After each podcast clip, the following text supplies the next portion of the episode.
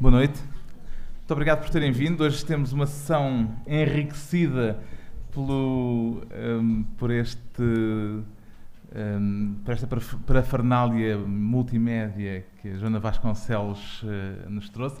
Uh, Apresento-vos, antes de mais, a Joana Vasconcelos, que uh, conhecerão, mas que merece que diga duas palavras antes de começarmos a conversa. A Joana Vasconcelos é uma artista plástica que tem aparecido uh, ultimamente, talvez uh, não exatamente pelas razões que ela gostaria uh, que fossem as que a levam a aparecer ou que a levaram a aparecer agora neste verão em tantas notícias de jornal, etc. não tanto pelo trabalho, mas por, por causa de um leilão em Londres, onde uma obra que ela executou, que ela criou, atingiu valores astronómicos, eh, coisa eh, inédita. E um, ehm, vamos falar um bocadinho disso, mas vamos falar sobretudo do trabalho e menos nos 192 mil euros, que imagino que são assim uma coisa muito gulosa em termos uh, de atenção pública, uh, mas que representam só, uh, não sei se a Joana Vasconcelos estará de acordo com isto, representam uh, só um fator de mercado que provavelmente uh, é independente do trabalho artístico em si próprio. Bem, uh, para vos situar, creio que todos conhecerão melhor ou pior algum do trabalho da Joana Vasconcelos.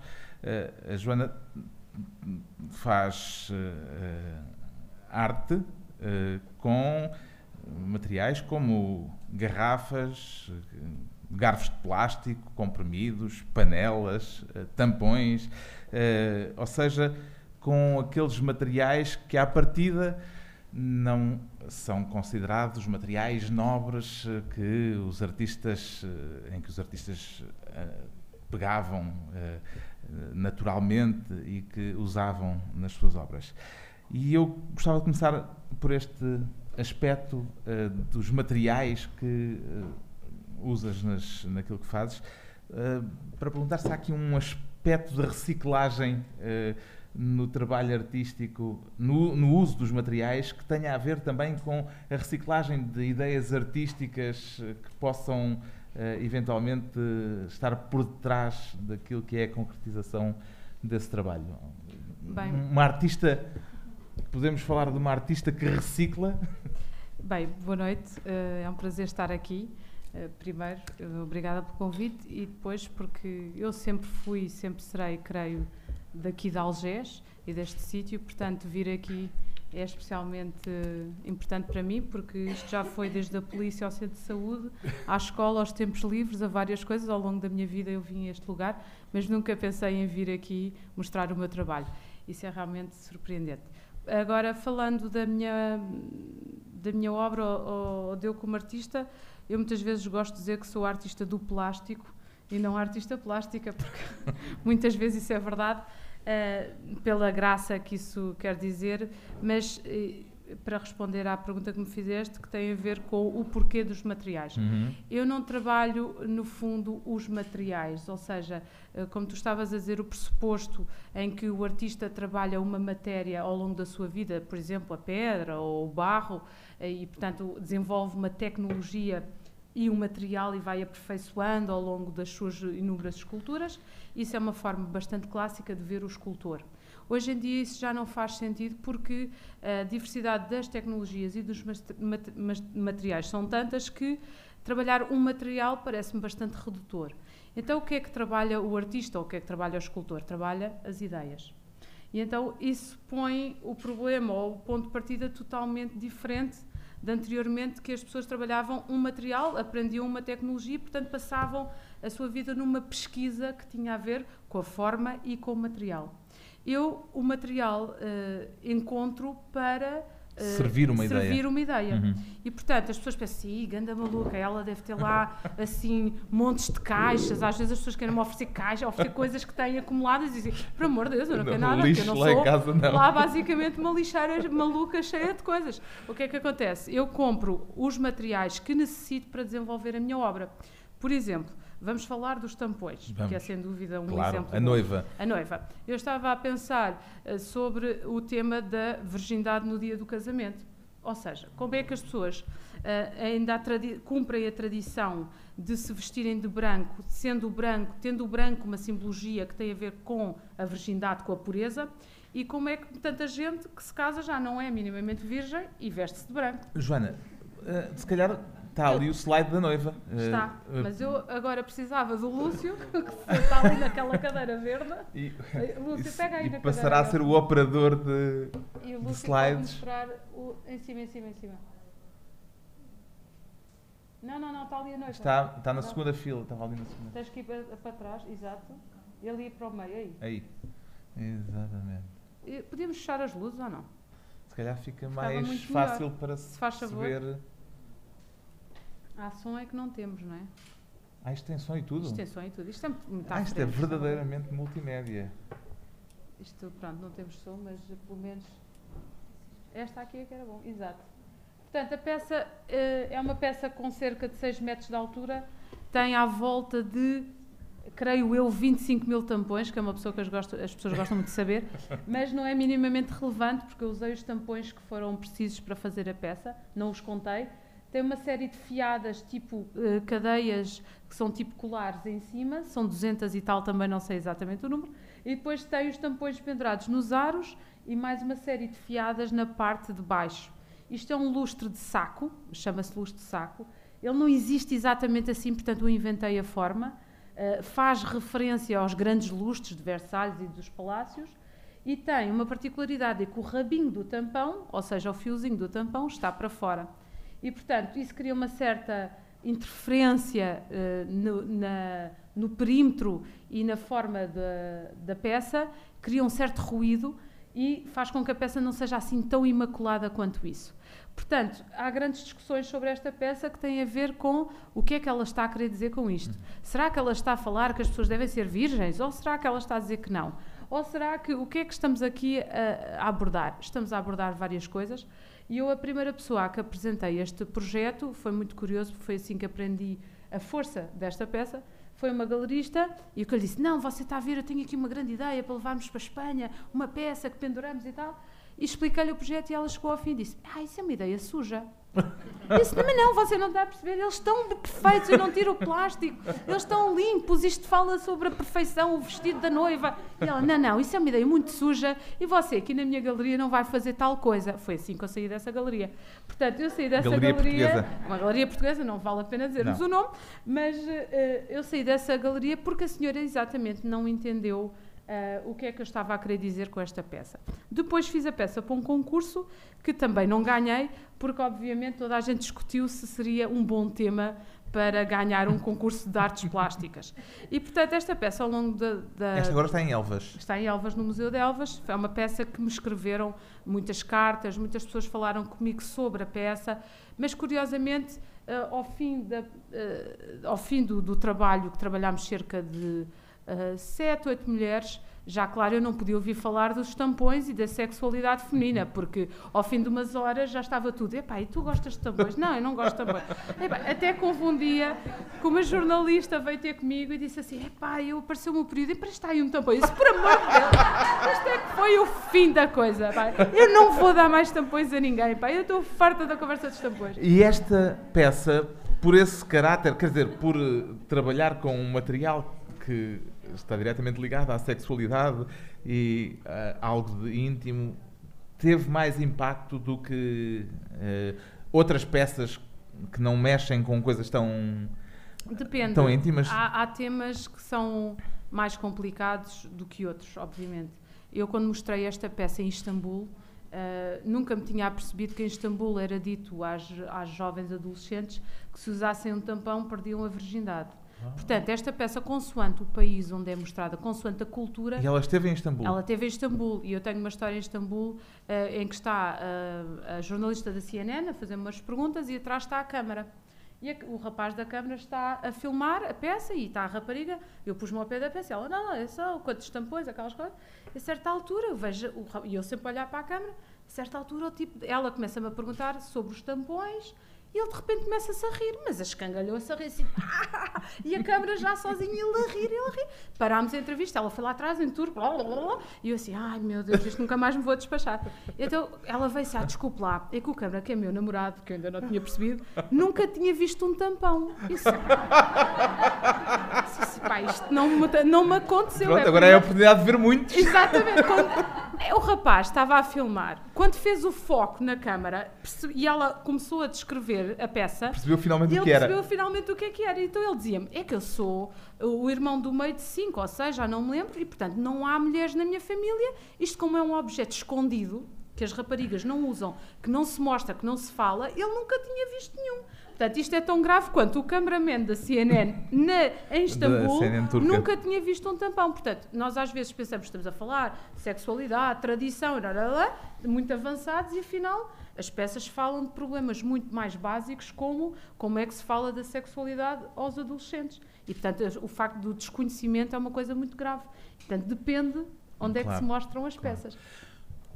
Esta peça foi a primeira a ter assim um grande impacto ou já havia alguma que tivesse suscitado? Os comprimidos são anteriores ou posteriores à noiva? Uh, são anteriores. Anteriores? Sim, mas esta peça, ah, qual é a dimensão? Tem um pouco a ver com aquilo que estavas a dizer uhum. do leilão. Uh, uma coisa, eu, para que tenham ideia, eu fiz esta peça e andei 5 anos com a peça nos braços, ninguém a queria comprar. E portanto, só, e claro, como é que eu ia convencer, não é?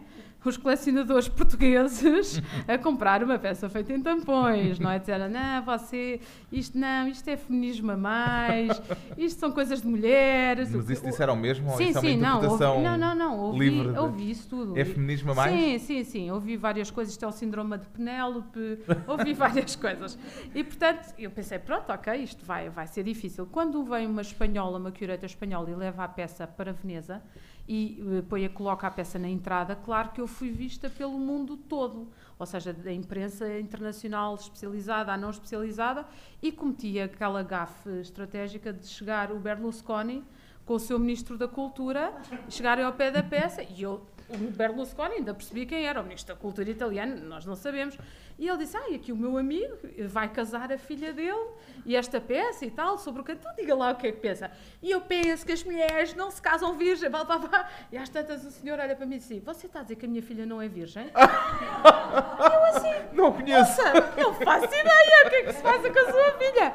Esta peça é horrível. Esta peça, o senhor sentiu-se super vexado. Bom, aquilo no dia a seguir em Veneza, Mas com, com a imprensa claro, à volta. Claro, tudo, não é? Portanto, eu a falar daquelas coisas, como sim, disse sim. agora a vocês aqui Bom, não, mas fui... a, a, reação dele também com a imprensa. Com a imprensa, a ele achou que de alguma maneira eu estava a questionar a, a família dele. dele.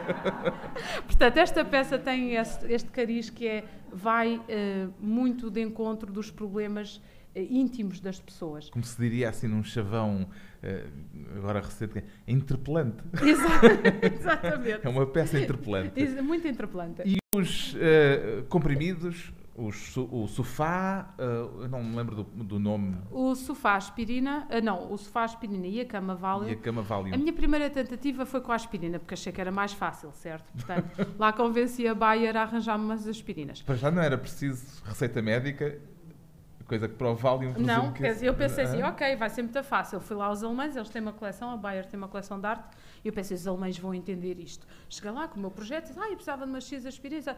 E veio assim, ah, você quer aspirinas? Então você vai ter que ver aqui um vídeo.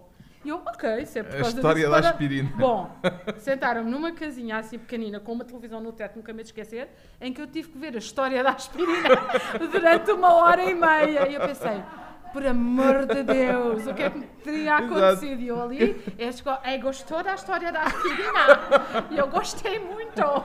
Agora dá mais aspirina. Isso foi a Bayer portuguesa? A Bayer portuguesa. Uhum. E pronto, foi muito interessante porque a Bayer um, fez, emprestou-me as, as aspirinas segundo um cartelzinho que eu tinha que fazer acompanhar a peça sempre, dizendo esta obra de arte não é para consumir.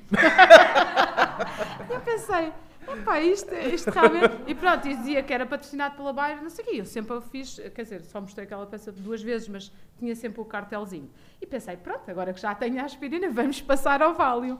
Só que o Valium, obviamente, foi muito mais complicado porque uh, o Valium era um medicamento sobre receita médica, com muito mais preocupações, e eu pensei, nunca vou conseguir. Tive uma ajuda de um farmacêutico que me ajudou e que me escreveu uma carta, e lá fui à Ordem dos Farmacêuticos, lá fala, fomos falar com a Roche, que é a representante uhum. da, da, do Vale. Há aqui uh, imagem da... Sim, vamos mostrar a cama Vale, está no, no Next. Não, não, está no Next. Vais ali ao cantinho, Next. E aqui no cantinho, é a última peça. Exato. Aqui, não, neste canto Cama aqui Valium, cá em baixo. Cá em baixo. Mais para baixo, aí. A cama Valium, hum, eu tinha por intuito fazer uma cama de casal em que tivesse tudo o que tem uma cama de casal, ou seja, uma coberta, um lençol, uh, duas almofadas, essas coisas assim normais. E então cheguei lá à, senhora Branca Barata, que nunca me de esquecer, a diretora da Roche, e que me disse, mas então você quer os válios para quê? Eu disse, ah, vou fazer uma cama de casal com uma coberta, um lençol e não sei o quê. E eu precisava assim e disse-lhe assim: Mas que tipo de válios é que há? E, olha, temos uns azuis e uns amarelos. Eu, oh, ótimo, porque o azul faz a coberta e os amarelos o lençol. E ela disse: Então quantos é que precisa? E eu já tinha feito mais ou menos as minhas contas. E ela disse: Então está bem, eu dou-lhe. E eu pensei: Esta senhora é muito à frente, porque eu não tive que fazer nada, não tive que ver vídeo nenhum. E ela deu-me os válios. E eu, ok, fiz a peça. E estava toda contente, mostrei a peça numa exposição cá. A peça foi comprada pelo, por um colecionador e foi para a Espanha. Quando eu mandei a peça, eu não mandei porque estava já na coleção do, deste senhor, e eh, toda a coleção foi mostrada em Badajoz, no MEIAC, que é o museu, em que eh, a peça foi desmontada ao meio e tinha um caixote de cartão cheio de válios para substituir, porque em cada vez que eu vou montar, se há algum toque, troco e eu troco. E de repente ligam-me de Espanha assim: Joana, você tem que ter uma autorização do governo português para mostrar esta peça em Espanha. Eu dizia: enlouqueceram. quem, é que, quem é que se vai responsabilizar pela sua obra? E eu dizia assim: eu? Eu vou, estou a ir para Badajoz, não se preocupe, eu já chego. Não, porque a sua obra é ilegal. Disse, mas ilegal como? É tráfico é de medicamentos. Tem aqui, isto é droga, isto é droga. E eu assim, enlouqueceram. E então o que é que tinha acontecido? Eu chego lá ao museu e está o caixote. Estava, eles diziam-me, e você mandou um caixote de Valiums.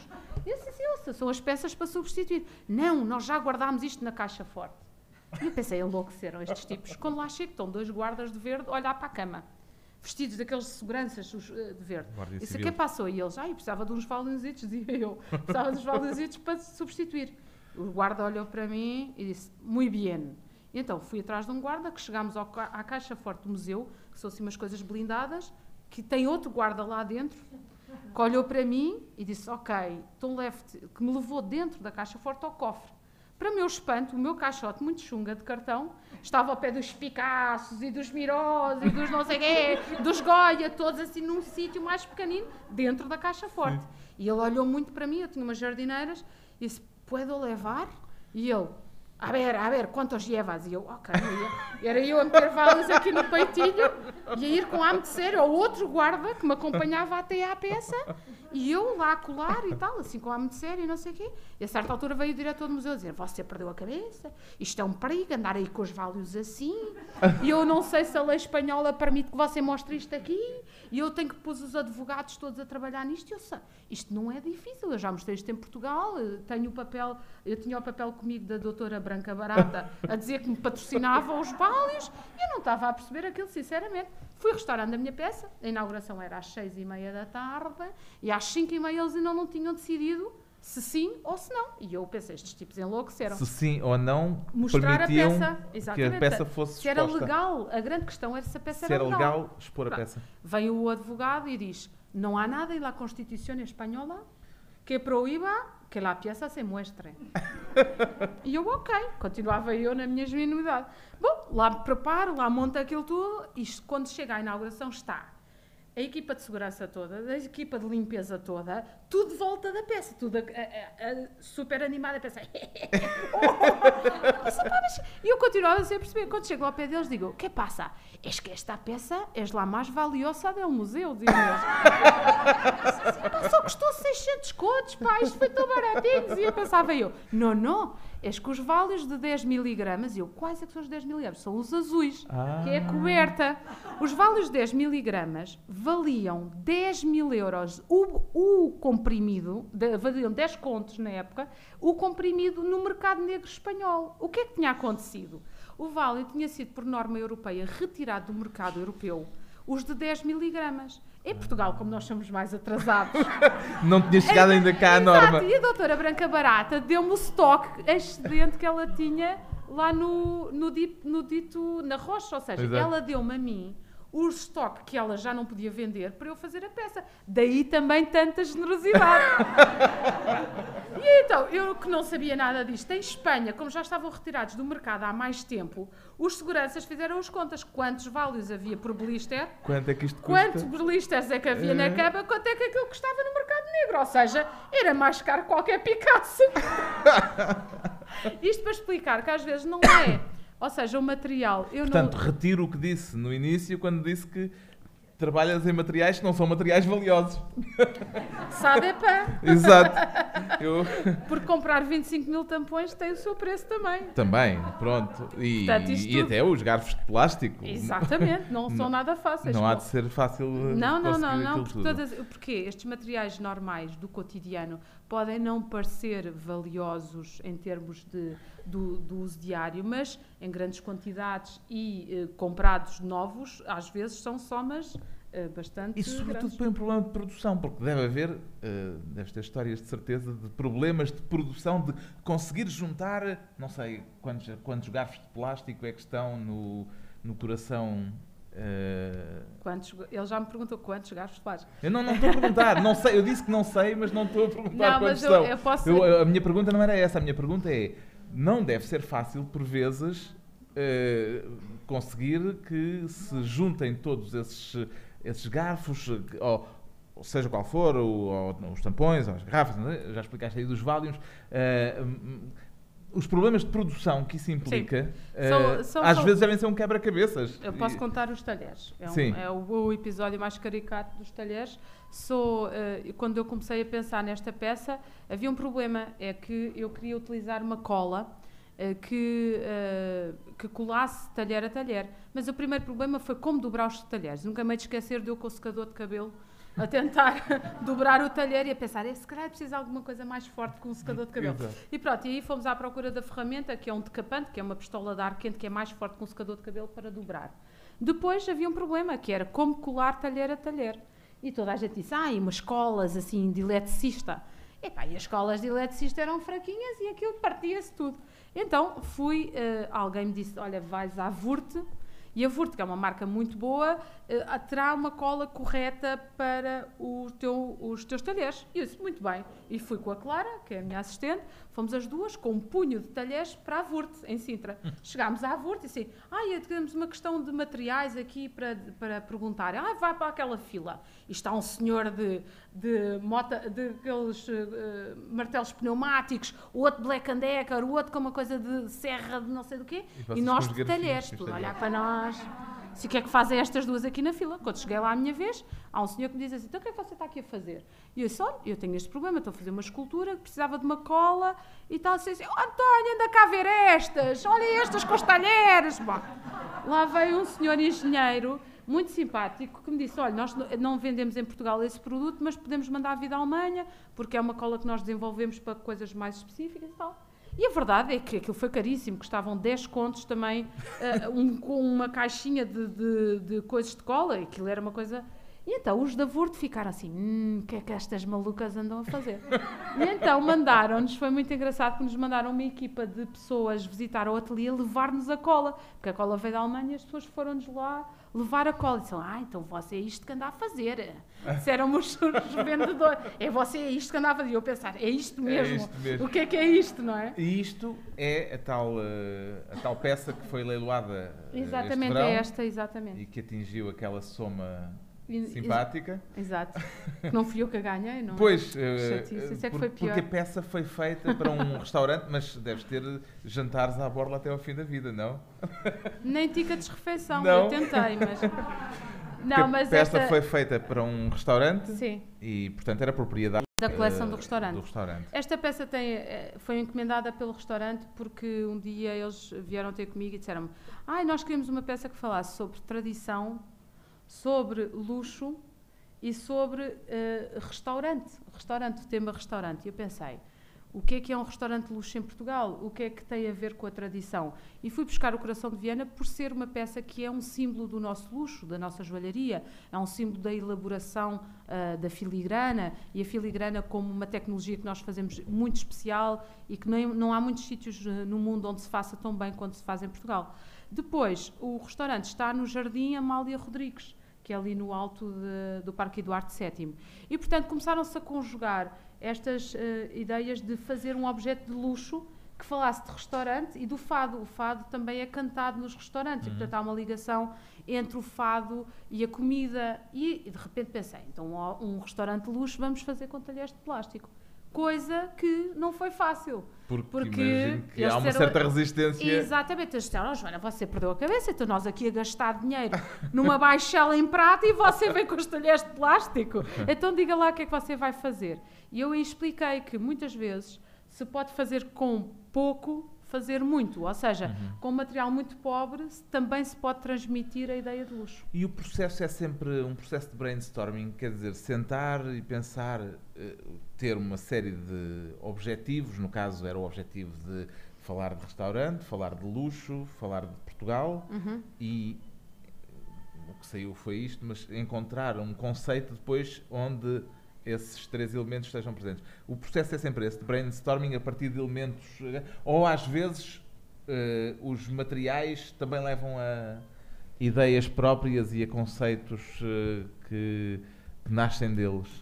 É, é tudo junto, no fundo, uh, os, os, materiais são tão importantes quanto as ideias e as ideias relacionam-se com os materiais. Portanto, uhum. não é, como eu estava a explicar há pouco, o ponto de partida não é o material, mas o material faz parte de, do desenvolvimento de uma ideia e faz parte de um processo de trabalho.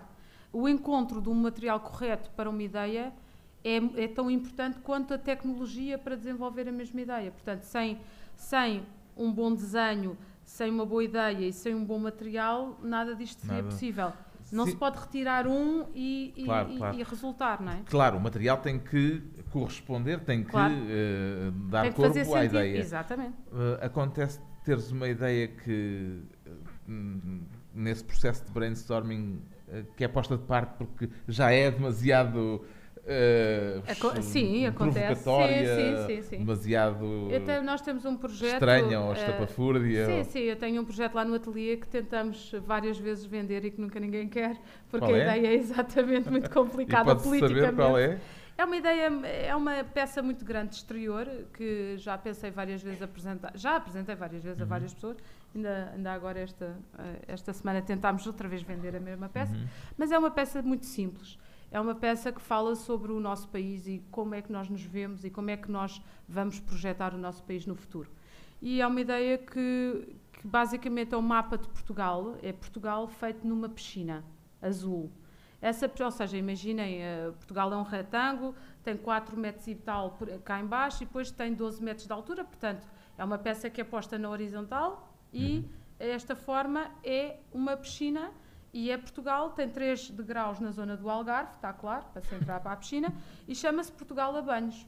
E, portanto, a ideia seria vender esta piscina à beira da estrada, como se, no como fundo... Aquela, eu quis dizer, como exato, há como as, as piscinas de plástico Exatamente, que estão aí preta na... à porta. O que é que acontece? Obviamente, nós temos que pensar como é que vamos vender o nosso país no futuro. Se é vamos vender as praias, só vamos vender o turismo, uh, se afinal precisamos de piscinas de plástico quando temos uma natureza tão fantástica. Mas por outro lado, as pessoas querem ter uma piscinita lá na, no quintal, seja no Algarve, seja onde for. E será que, que, que, se pode comprar assim o luxo? Porque uma piscina é um sinónimo de luxo. Portanto, é uma peça, é uma peça que coloca uma série de questões de como é que nós nos vemos a nós e como é que nós vemos o nosso país. Claro que não é fácil, porque uma pessoa vender Portugal ainda corre, ainda faço uma edição de piscinas e em Vila Moura passa a ver Exato. piscinas de, de, com, com, a, forma de Portugal. a forma de Portugal. Corremos esse risco de ganhar algum dinheiro com o projeto, mas, mas não é esse o meu intuito. O meu intuito é exatamente o questionar. Todas estas peças existem para criar, para levantar uhum. questões e para fazer pensar. E as pessoas, quando tropeçam na peça, salvo seja, quer dizer, quando a veem pela primeira vez exposta, já alguma vez trouxeram feedbacks diferentes daqueles que eram as ideias que quer dizer, e que façam sentido, evidentemente. Uh, ideias sobre a peça que não estavam na tua cabeça e que Sim. têm sentido, quer dizer, Sim, não, não, estou a falar não, de coisas disparatadas. Não, não, é, é, é, extraordinário, porque aquilo que eu consigo pensar, dentro das minhas limitações, eu consigo pensar em algumas coisas, mas não fico sempre admirada com a quantidade de coisas novas que eu aprendo com a minha obra, ou seja, a quantidade de novos discursos, de perspectivas, eh, de, de ideias que nunca me passariam pela cabeça e que as pessoas Uh, uh, o facto de, das peças serem feitas com objetos que toda a gente conhece, as pessoas também perdem o pudor e acham que podem comunicar e dizer o que pensam porque conhecem aquele objeto. E, portanto, é muito engraçado o descontextualizar do objeto passado a uma nova realidade uh, como é o caso, por exemplo, do sapato ou, ou, o caso da Torre Belém, faz com que as pessoas de repente venham ter contigo e digam assim: Não, mas eu acho que você fez aquilo por esta razão e por aquela idade. Uhum. E de repente pensa assim: é fantástico como isso muda a forma como nós próprios vemos a nossa obra. Porque o facto dela ter múltiplas leituras quer dizer que é uma obra aberta e não é uma obra fechada. O problema é quando as obras não comunicam e não suscitam qualquer outra leitura. E, portanto, são obras fechadas e que não cumpriram a sua função, que é comunicar com os outros. Quando nós recebemos leituras diferentes e, e perspectivas diferentes, às vezes boas, às vezes más, uhum. mas uh, significa que a obra estava suficientemente aberta. Porquê é que comunicas uh, no mercado internacional, e isso é patente pela internacionalização uh, das obras que tens feito, e aparentemente essa comunicação é mais difícil com os críticos de arte portugueses?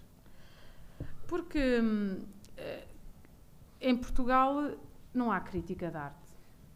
Começa mas há, há crítica, não há crítica, mas há, há críticos... críticos de arte, mas não há crítica de arte. Hum. Na verdade, aliás, estávamos a falar nisto agora à hora do jantar. Há pouca produção, há pouca tradição na produção de pensamento e na produção da discussão sobre arte.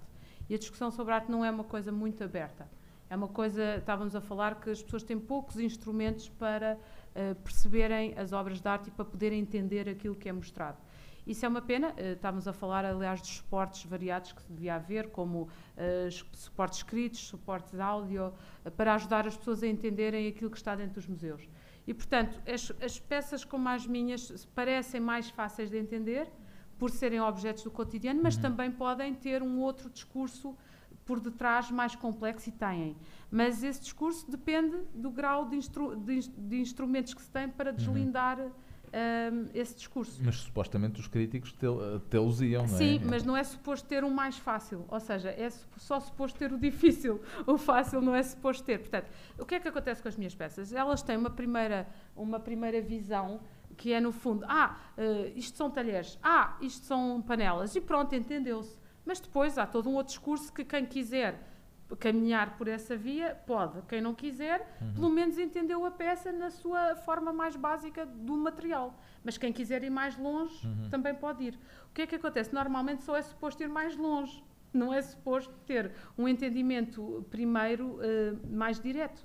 Isso aprende-se, obviamente, no design, aprende-se na moda, aprende-se na publicidade, aprende-se numa forma de comunicação direta. Uhum. E depois haver só o outro discurso para quem quiser, muito bem. Uhum. Mas, por exemplo, o caso do sapato, eu mostrei esta Exato. peça um, já várias vezes e na última vez que eu mostrei, uma senhora brasileira chegou ao pé de mim e disse: Ai, estávamos numa galeria em Braga e eu tinha a peça na, no, no, meio do, do relevado e a senhora chegou ao pé de mim e disse: Olha, eu não percebo nada de arte. Acabei de chegar do Brasil há umas horas atrás. Estou aqui por, por acaso porque os meus amigos me trouxeram, mas é só para lhe dizer o seguinte: se você fala assim das panelas, eu vou olhar para a minha cozinha de uma maneira diferente.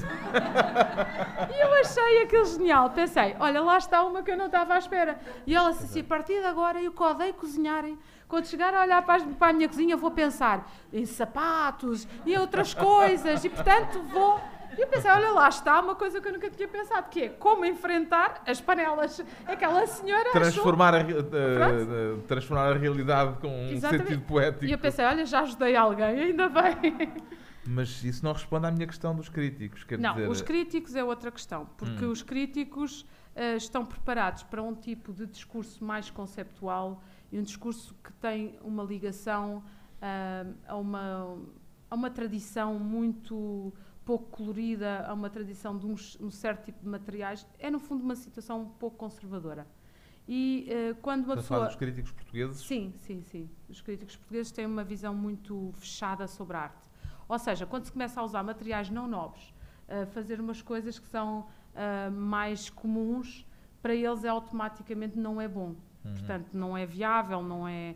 Não, não faz sentido, uhum. digamos assim. E depois uma pessoa pensa: pronto, olha, nunca vou ser artista, deixa lá ver. E quando se começa a chegar à Espanha, e começa-se a mostrar as espécies e começa a dizer, não, você pertence à família do novo realismo, porque a pop, porque a evolução da arte conceptual, porque isto é. E uma pessoa, olha, afinal até há um discurso crítico que se adequou ao meu. E depois pensei, ah, lá em Portugal é que ainda ninguém percebeu. Pronto, ok, continua. Depois mais à frente, não, porque a sua obra tem a ver com não sei o quê. E veio os franceses, não, porque isto está dentro da ideia de não sei o quê. E eu disse, pá, olha o outro, olha o outro.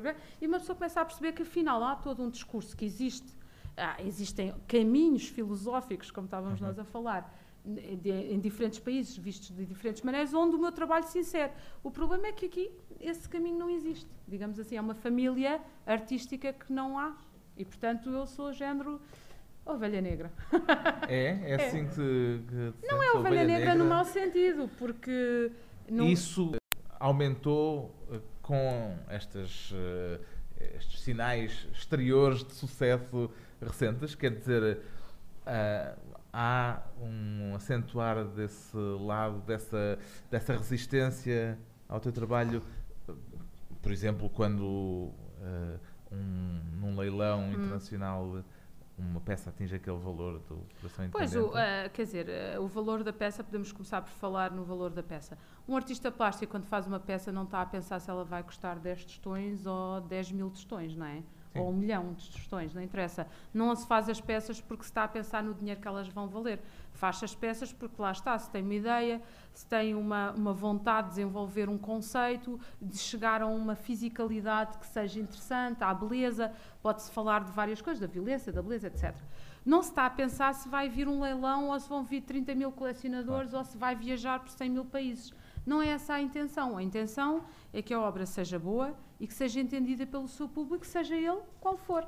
Mas a minha o... questão é se esse sucesso. Pronto, eu vou passar a isso. O que é que acontece? Quando acentuou... a peça. Eh, eu, eh, o coração eh, já foi vendido a vários corações e depois eles já foram vendidos a diferentes coleções, a diferentes pessoas, e obviamente o preço foi andando.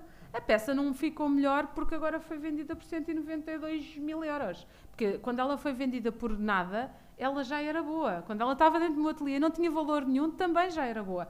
E vai continuar a ser. Eu não sei que preço é que esta peça alguma vez atingirá. Não é esse o meu uhum. propósito. O que acontece é que o mercado da arte é uma coisa completamente louca e forte que começa a manipular as obras e a levá-las para um domínio das coleções, dos colecionadores, dos preços a subir, os preços a baixar, e tudo isso mostra que as peças ou aguentam esse processo porque são boas, ou então, no fundo, são vendidas e trocadas como se fosse uma outra coisa qualquer. Isso é que é preocupante. O que é que me aconteceu no caso da Christie's foi realmente uma particularidade uh, completamente única daquela peça estar no meio daquele, daquelas obras valiosíssimas e, e obras muito boas e ter conseguido atingir um preço que não era suposto num ano de crise. E isso faz com que não é importante o leilão. O que é importante foi o mercado inglês ter olhado para mim como uma artista e dizer assim: Mas que raio? Eles vinham me perguntar assim: Mas há lá artistas em Portugal? Que eu acho que é extraordinário. Assim, não, nós lá em Portugal somos todos agricultores, não, somos pescadores. Pronto. Quer dizer, porque para os ingleses assim, não há artistas em Portugal, é há um bando de salões e acabou. E o que é que acontece? Isto é mais importante o facto de eles olharem para a obra e uhum. dizerem, ah, se calhar até há mais uma pessoa que a Paula Rico, porque eles conhecem a Paula Rico, pois. não é? E depois já é inglesa. Já é inglesa, portanto, portanto é deles. Então, portanto, se calhar aconteceu uma sorte que haver uhum. outra artista lá em Portugal, que sou eu, não é? E portanto eu penso assim, pá, estes tipos não estão não bem a ver. Há muito mais artistas, há uma, há uma comunidade artística bastante boa e, e, e, e versátil e diferenciada e tudo, mas eles não nos prestam atenção nenhuma. Porquê?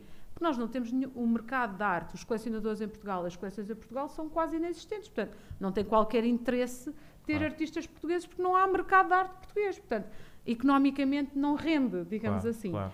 E então, quando se vê uma peça destas, eles pensam assim: ok, vamos lá ver se isto pega. O que interessa é as portas que esta peça abriu pelos ingleses olharem para a minha obra. Portanto, eu de repente tenho colecionadores, críticos de arte, todo um meio artística pensar, epá, espera lá, deixa lá ver o que é que se passa neste O caso. que é que há naquele baú? Isso é que é interessante, não é o dinheiro que ele isso estende-se a outros artistas portugueses ou Eu espero que sim. Eu espero que no futuro isso se estenda a outros artistas portugueses. Hum, hum, ficou ainda por responder a a questão de se entre, Entre os os críticos e no meio. Sim, eu se- virei uma cons... ah, Não, eu sou uma vendida agora. Porque tornei muita comercial e agora até já aos leilões eu vou. Portanto, isso, não, isso eu, eu perdi a cabeça. Como é que a peça foi para ao leilão? Eles vieram os, le- os, a leiloeira e perguntou aos, aos donos se queriam pô-la a leilão. Perguntaram-me a mim se eu concordava e eu disse, epá, é agora que a gente vai para o mercado inglês. Claro que eu não recebo nada, porque não é o meu interesse que volto a explicar, não é o dinheiro. Pois, pois. O meu interesse é a exposição que aquilo me dá no mercado inglês e as hipóteses que isso me abre para o futuro. Não há um aspecto perverso no, no mercado de arte que é o de Ah, ah. justamente as peças Exato. serem mais olhadas. Quer dizer, eu comecei justamente por dizer que não ia ocupar muito dinheiro e se calhar estou até a desviar-me dessa, é uma- eh, dessa- Mas eh, há um aspecto aparentemente perverso que é o facto de eh, um artista trabalhar eh, imenso tempo, ter o seu trabalho consolidado e depois, de repente, torna-se um caso nacional por causa do tal leilão e não por causa do trabalho que esteve a fazer, porque a peça já era boa, independentemente do valor que adquirisse. Né? Ah, mas esse lado perverso, de que forma é que pode eh, subverter ou pôr em causa? Estou-me a lembrar, por exemplo, do Damien Hirst com a história do, daquele leilão que ele aparentemente Mas o Damien Hirst é, Eh, um tipo que aquilo que faz manipulou. é, per- é é? perverter o meio da arte. O trabalho dele tem a ver com dar cabo do meio artístico. Isso ele faz muito bem. Dá cabo das galerias, dá cabo dos leilões, dá cabo das peças, aquilo tudo. Ele é o próprio, quer dizer, ele é um artista muito especial por isso. Eh, pronto, depois há o fator da obra, há quem gosta, há quem não gosta. Mas em termos conceptuais, o Damien Hirst questiona as obras, a forma como o meio artístico gera as obras de arte. Isso é que é extremamente inteligente da parte dele. Portanto, o seu trabalho artístico é justamente Isso é sobre, sobre o isso. mercado Claro. E, portanto, como é que se gera o mercado de arte? Porque, no fundo, nós, uma peça como a minha, entra em bolandas que eu nunca sonharia e às tantas, está que vale isto, está que vale aquilo, e eu olho para aquilo tudo e penso assim, mas espera aí, então a peça era boa ou não era boa? Não, a peça era boa. O que é que interessa se vale mais? É, é- são tudo coisas aleatórias e fora do meu controle. Porque o meio artístico depois tem a ver com a avidez, a ganância, o que querem comprar, depois querem vender. Há uma série de coisas que já não têm a ver com a execução da obra de arte, nem com aquilo que fez com que ela aparecesse. Mas isso isso é- não é controlável, é e o o aspecto problema. perverso disso não pode ser o de pôr o artista a pensar em função do mercado É impossível. mais do que em função da Porque- obra. Não, porque senão se nós seríamos uma empresa a, ver- a fazer franchisings de si própria. Ou seja, eu dizia assim, epá, isto agora é só fazer Está a corações. dar agora é. Bora lá fazer montes de corações. Ou então,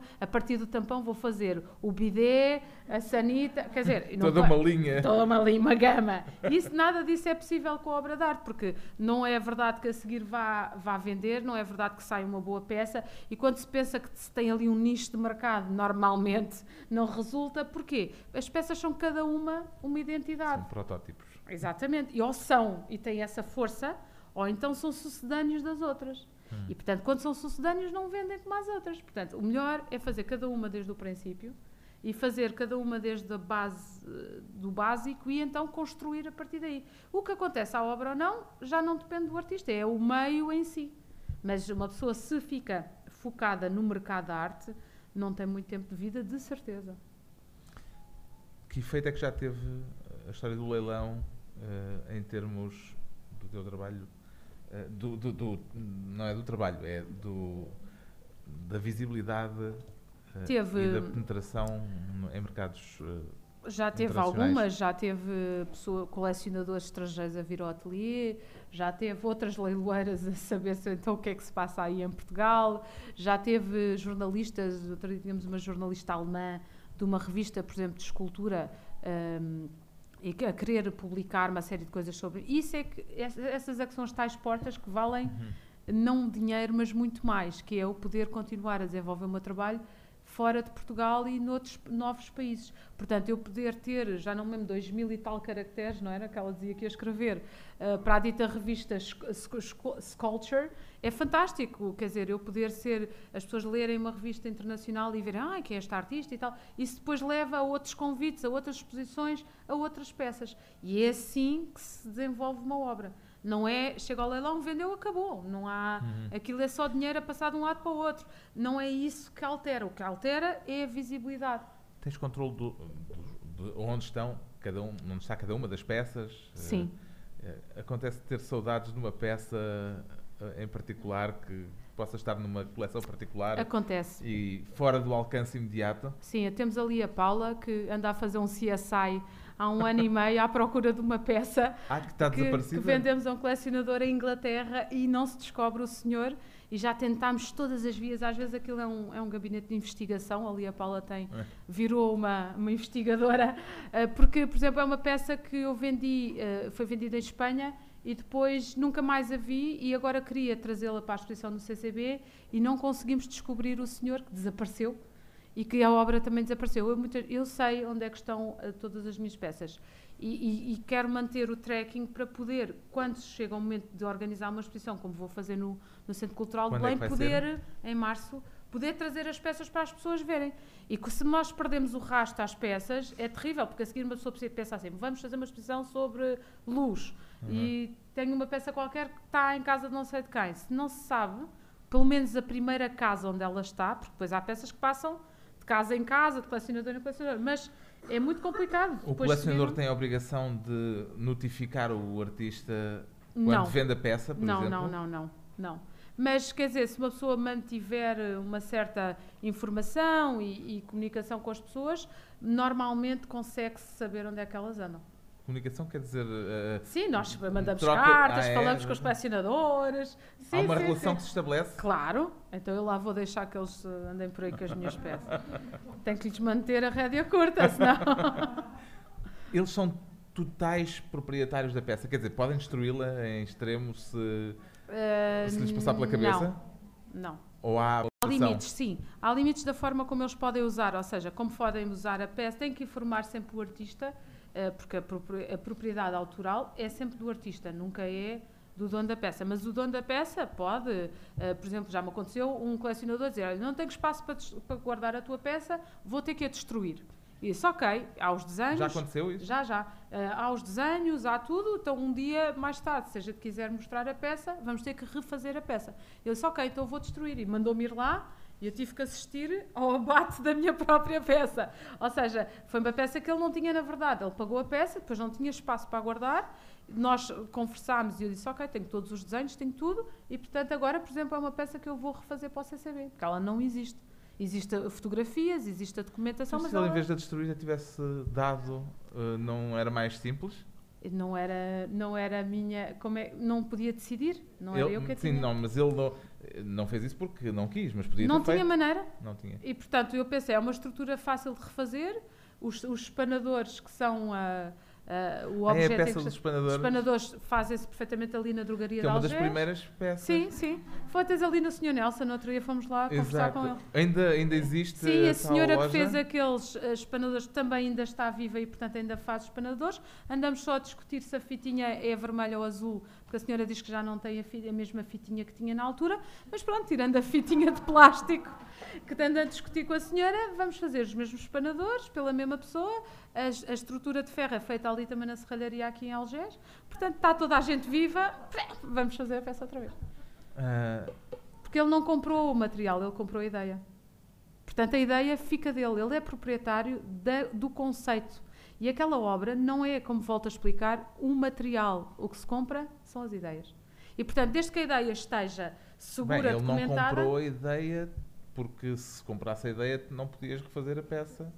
Não, ele comprou o conceito. Portanto, aquela comprou peça é. A peça envolve daquela o maneira, material, daquela maneira, o conceito, etc. Exatamente. Mas o conceito, tanto não é dele, exclusivamente dele, que agora podes pegar nele e fazer outra vez a peça. A possibilidade de materializar a ideia, não o Exato. Exatamente. E essa é que é a grande questão, porque eu agora, ele, a peça desapareceu, mas no fundo não desapareceu. Porque eu agora posso voltar a fazer de ela e tal e qual aquela outra. Portanto, tanto faz o que é que. Ou seja, não, ela ter Isto é uma desaparecido ofensa para um artista? Um, não. Alguém, não, eh, uma ofensa para um artista, um- uma pessoa que comprou uma peça dizer eh, não tenho espaço para ela, vou, vou destruí-la e...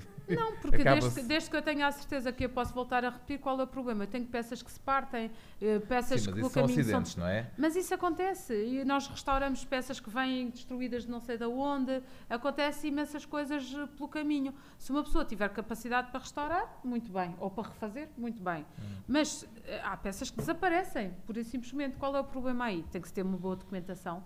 Se se tiver boas fotografias, vídeos que documentem a peça, a peça no fundo perdurará no tempo pela sua documentação. Portanto, a alma da peça, a peça é a sua, a sua essência e não a sua materialização apenas. É as duas. Pode-se mas- falar de uma alma da peça? Pode, pode falar de uma alma da peça, sim.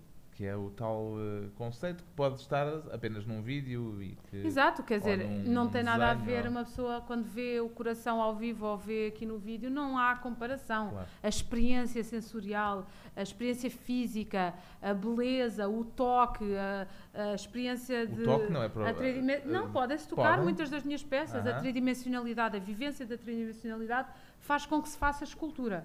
Porque senão eu fazia só projetos e desenhos, não fazia as peças. É evidente que a fisicalidade é fundamental, porque não há nada comparado à experiência física que se tem com uma obra de arte. Agora, hum, por outro lado, se a peça tiver que desaparecer, eh, não há nada que eu possa fazer. A não ser documentar. Vamos abrir a conversa. Provavelmente há pessoas aqui com questões, eh, porque normalmente a arte contemporânea suscita sempre muitas questões, às vezes questões até que têm a ver com o eh, se vale tudo, se. eh, Vale tudo menos tirar olhos. Vale tudo menos tirar olhos. É um bom princípio. Alguém eh, quer eh, intervir? É só fazer um, um sinal. Faz favor. Chamo Pedro Palma Tiago, fiz a ginástica há vários anos e várias perguntas para lhe fazer porque não a conhecia sem ser como artista.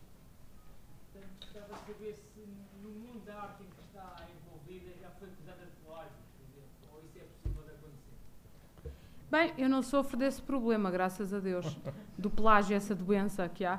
Ah, as minhas peças normalmente até têm um problema, é que são demasiado esquisitas e, portanto, eu tenho o problema ao contrário do plágio, que é de onde é que vêm estas ideias. Portanto, assim, que raio, esta é mesmo de onde é que isto vem. Portanto, normalmente há uma, uma, uma necessidade de associar ah, aquilo que se vê a qualquer coisa que se conhece. Isso é reduzir as obras eh, ao seu mínimo. Eu, por exemplo, na Vitória, Lúcio, podes eh, mostrar, é uma peça com uma forma perfeitamente abstrata. O que é que acontece? As pessoas olham para a peça e dizem: Isto é uma vespa? Não. Isto é um alien? Não. Isto é um dragão. E, portanto, andam ali a ver se o plágio funciona. Ou seja, se há alguma referência que elas conhecem para justificar a existência da obra. E, portanto, quando não conseguem, ficam frustradíssimas, porque dizem assim, caralho, isto não se percebe o que é que é, e pronto, ficam ou contentes ou chateadas. Eh, O plágio, no fundo, nós somos todos grandes ladrões, ou seja, os artistas andam sempre a buscar ideias e a buscar relações e a comparar com outras coisas. Nós, no fundo, estamos todos à volta da ideia, de outras ideias. Há uma, uma frase célebre que eu eh, tinha lido, eh, atribuída ao Philip Roth, mas que entretanto já havia atribuído a mais três ou quatro autores e portanto já não sei de onde é que ela vem, o que também tem graça no contexto, porque a frase é os, eh, os, o- o- os maus artistas imitam, os bons roubam. Exatamente, pronto, cá está a resposta. Estou plenamente de acordo. Roubam e transformam, graças a Deus. Mas, portanto, é, essa é a ideia, o plágio tem esse. Eu nunca tive o problema do plágio, mas o problema do plágio é um falso problema, porque ou as coisas são boas e têm força suficiente para comunicar e para se implantarem e para trazerem discussão, ou não são. Agora, são mais próximas de não sei do quê, são ao estilo de não sei do quê. Toda a gente tenta, então comigo tentam sempre. Ela é tipo pop. Depois pensam, ah, não dá. Ela é tipo, deixa ver, no voo realista, ah, também não vai dar. Então, e o conceptual? Não, conceptual é que ela não é de certeza. Então, mas é o quê? E, portanto, andam sempre a tentar encontrar um plágio qualquer. Isso mas é... pode-se pôr ao contrário, é eh, aparecerem plágios de obras. Se eu, se eu Sim, agora mas- tivesse a ideia sim, fantástica de fazer uma mesa de. eh, comprimidos. uh, Outra marca uh, qualquer. De outra marca? Não, Exato, eu não, não, ia fazer, exato. obviamente, com. e não ia fazer uma cama, fazia uma mesa. Fazias Era- um bidé, pronto. pronto, Vamos ao eh, bidé, que é interessante. Era capaz de ser uh, um problema. Não, não, era aconteceu problema ainda. nenhum, porque hum, não era problema nenhum, O porque se a, tua problema é ideia, a- se a tua ideia fosse boa e se a peça, fun- peça funcionasse, a partir daí já não era um plágio. E portanto aí é que está, é que os materiais, por exemplo, as pessoas dizem, ah, mas isso de andares a usar, eh, eh, por exemplo, comprimidos, já muita gente já usou, o próprio Damien Hirst fez Ah, as farmácias Bem. e fez uma série de peças. Há materiais como, por exemplo, fazer um sapato, fazer um barco, um carro. Há imensas peças que são feitas por todos os artistas. A certa altura, digo todos os artistas da escultura, a certa altura toda a gente faz um carro, ou a certa altura faz-se um barco. Agora, o barco não sei de quem, ao pé do barco não sei de Não tem quem. Não tem nada a ver. O barco é uma imagem. E, portanto, isso não é relevante, porque as ideias, lá está, as ideias é de quem as concretiza. O Hearst fez a, a caveira com. Oh, caveiras então tem sido uma moda. É Oh, isso, eu ia Há perguntar. caveiras por todo lado. A tua caveira seria de quê? Eu Tenho que Salve pensar. seja. Já, já, já pensei nisso, mas pronto, mas lá está. Por exemplo, fazer uma caveira não tem a ver com estar a plagiar o, o Damien Hirst ou sei lá. Há tantos artistas a fazer caveiras neste momento. E as caveiras são um mundo, não é? E portanto, lá está. Não é, uma, não é a fisicalidade, é a ideia que está com a, Uhum. com a obra. Mais alguma Nada. pergunta? A sua última obra é o belíssimo jardim que estava no Museu da Eletricidade, ou não? Olha, o Jardim é uma história muito engraçada dentro do ateliê porque é uma peça que tem sete anos de existência, apesar de só agora eu ter conseguido mostrá-la em Lisboa. É uma peça que me demorou sete anos a desenvolver, ah, foi feita há muitos anos atrás, tentei eh, com várias pessoas aqui em Lisboa fazer a peça, nunca consegui, até que veio uma curator inglesa de um centro de arte e disse assim, ah, gosto dessa ideia. E nós, é agora, é agora, é agora. E ela lá arranjou dinheiro para produzir uma parte da peça. Depois ficámos muito contentes com a peça e tal, e depois que continuámos a tentar em Portugal, nada, ninguém ligava nenhuma. E eu fiz, mostrei a peça no meu ateliê e lá convenci mais uns que ficaram, hum, isto até é boa ideia. E depois a seguir consegui convencer uns espanhóis a pagar mais um bocado da peça e mais a EDP. Portanto, aquilo que você viu ali na EDP já é um esforço de sete anos e de convencer várias entidades a pagarem a produção, porque aquilo é extremamente caro. E é uma peça que é fantástica porque dá para mudar, fazer desenhos diferentes e finalmente conseguimos fazê-la. Obrigada. Não há peças que, quer dizer, nesse trabalho, nesse processo de acreditar durante sete anos numa ideia, não há ideias que acabam depois por não vingar, não ter a força suficiente para para se aguentarem sete anos de convívio com ela, porque eu imagino, imagino-me a pensar sete anos numa, numa mesma ideia, acho Não. que há, há, há um momento em que já se. Já se esgotou a ideia. Sim, quer dizer. eh, Não, as, as ideias, quer dizer, este projeto, quando se pensou no Jardim do Éden, pensou-se É até... preciso acreditar muito nela. Não, é preciso pensar assim. Eu tinha a ideia de fazer um jardim artificial, de falar como é que hoje em dia nós estamos a, a- imitamos a natureza, tentamos controlar a natureza e no fundo tudo isso é falso. Como é que no fundo nós temos que manter aquilo que é nosso sem tentar eh, consumir todos os meios que há?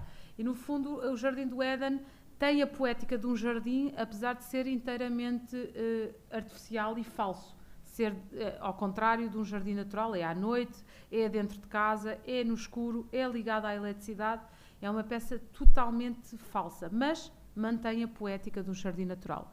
O que é que acontece? Ahm, quando uma pessoa pensa nisto e tem a convicção de que a peça vai resultar, pode não conseguir fazê-la. Foi o que nos aconteceu. Portanto, a ideia não ficou má porque tem sete anos ou não ficou boa porque Não, sete a anos ideia não muda. O que Exato. pode mudar é o, Não. o convívio com ela. Não, não, não muda nada. não? Quando é boa, é boa, acabou. E é boa daqui a 10 anos ou é boa daqui a. uma espero ideia, eu, a mil. uma ideia sei, mil a vezes eh, mil vezes repetida acaba por ser eh, Não, porque lá está. já não é a mesma ideia. É, O caso do Jardim do Éden é fantástico porque nós reduzimos aquilo tecnicamente a um módulo. Esse módulo permite vários desenhos. E, portanto, quando eu mostro a peça, faço um desenho. Quando mudo de sala, olho para a sala e penso, aqui podemos fazer outro desenho. Já Ela é agora outro, está pois. no Algarve, na Galeria Trem, Portanto, que a, é- a peça adapta-se. A cada lugar. Portanto, é sempre uma peça nova, é sempre uma visita nova, é outro jardim. Uhum. E de alguma maneira é uma peça fantástica porque é versátil e dá para, para mostrar em vários sítios e de maneiras diferentes. É uma sensação sempre diferente, porque eu agora tenho no Algarve, numa sala muito pequena, na Galeria Municipal de Faro, e realmente fizemos um labirinto e é completamente uma peça nova, é outra, outra coisa. Faz favor. Boa noite. Boa noite. Queria saber se já fez as pazes com o senhor, com o senhor Delfim Sá. Essa é uma boa pergunta. Olha, não há passos para fazer com o Sr. Delfim Sardo, porque não há, não, sabe porquê? Porque eh, no caso do Sr. Delfim Sardo, que foi meu professor e que é uma pessoa que eu conheço há, há muito tempo, eh, as coisas passam-se com o respeito que os artistas devem ter pelos curadores e os curadores pelos artistas. Eh, ah, e, e esse respeito, quando é quebrado, dificilmente ou, ou se faz alguma coisa para o restaurar, ou realmente. Já? eh, não, não, não, não. E ele? Diga? E ele? Também não. Não fui eu que o quebrei, foi ele. Portanto, neste caso, obviamente que o tempo é melhor dirá. contextualizar. Não, eu vou. Pronto, então vamos contar a história. Isto- Tinha eu os meus 24 anos e andava numa escola chamada O Arco, quando me foi proposto fazer uma, uma peça para, o final, para a exposição de final do ano. E eu, que tinha como professor o dito Sr. Delfim Sardo, eh, propus a ele e ao outro professor, o João Queiroz, fazer uma peça que se chamava eh, Plastic Party. A minha escola tinha por, eh, tem por tradição fazer umas inaugurações com uma série de, de, de esculturas. No final do ano, os alunos mostram todas as suas peças. E uma das coisas que acontece é os croquetes e os riçóis com os senhores de bandeja vestidos de aquelas coisas muito clássicas. Pronto, e aquilo irritava-me sempre. Eu já tinha feito parte de várias dessas eh, eh, montagens e disse: é pá, isto um dia tem que mudar, porque isto é uma, uma coisa horrível. Os tipos sempre com os, com os ro- croquetes e luvas brancas e tal. E disse lá aos meus professores: olha, eu vou fazer uma coisa giríssima, que é uma mesa assim com os taparués. E a gente, em vez de ter lá os senhores a servir os croquetes e os riçóis, pomos na peça e isto é uma coisa mais descontraída. Ai, grande ideia, Joana e tal, faça lá. Bom, passei o agosto ah, desse ano a soldar a própria peça, eu e ali o meu marido, que na altura andava também lá na escultura, e lá fizemos a peça, todos contentes, e chegámos à altura e dissemos: "Epá, isto está feito, foi um grande orgulho, e só faltava uma coisa, é que eu não tinha dinheiro para comprar os croquetes, os riçóis e os acepipes para pôr na peça. Portanto, aquilo era uma mesa muito grande, cheia de taparueres às cores, e era suposto preencher com comida para fazer a inauguração.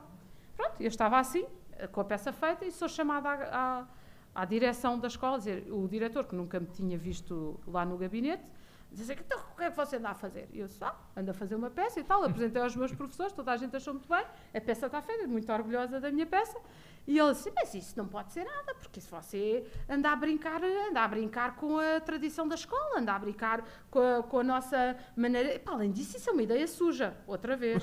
Assim, Ouça lá, isto sujo não tem nada, porque eu li, os chaparués são novos, dizia eu.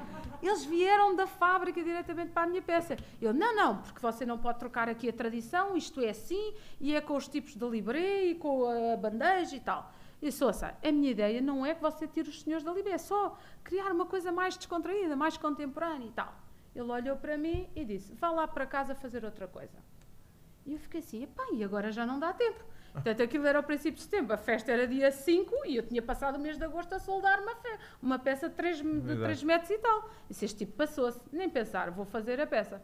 Chegou ao dia da inauguração, lá estava a minha peça, os senhores com as bandejas, e chega, curiosamente, a senhora da contabilidade, que diz assim, Joana, porquê é que está tão triste? E eu, olha, porque não tenho dinheiro para ir comprar eh, os acepipes para pôr na peça e isto só fica completo se tiver comida.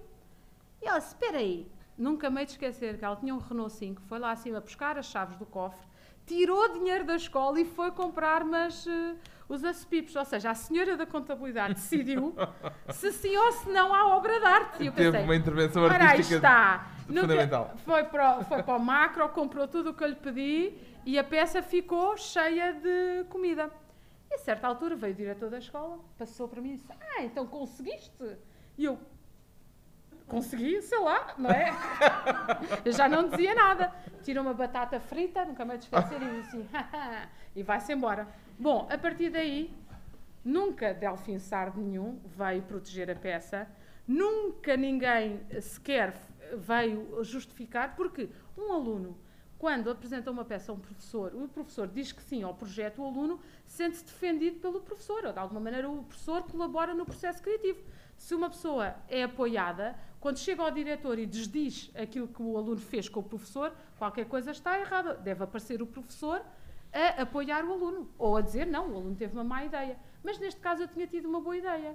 E, portanto, no momento em que o professor devia ter aparecido ao lado do aluno, não apareceu. E, portanto, foi aí que eu achei que o mínimo de seriedade, eu que fui professora naquela escola a seguir, apoiei sempre os meus alunos, mesmo nos momentos em que outras pessoas achavam que não. Mas quando uma pessoa desenvolve o projeto com o aluno, deve apoiá-lo, não é? Isso Se é convidaram para ser professora a seguir, quer dizer que não ficou. Não, uma, não, não todo, ficaram sequelas não, dessa não. peça. Eu só estou a falar de um episódio em Sim. que o, o, meu professor de então, o Delfim Sardo, não esteve ao meu lado na defesa uhum. de uma obra. Isso para mim é, um, é uma coisa importante, não é? Portanto, é só esse é o meu pericocó com o Delfim, não é mais nenhum. Se faz favor.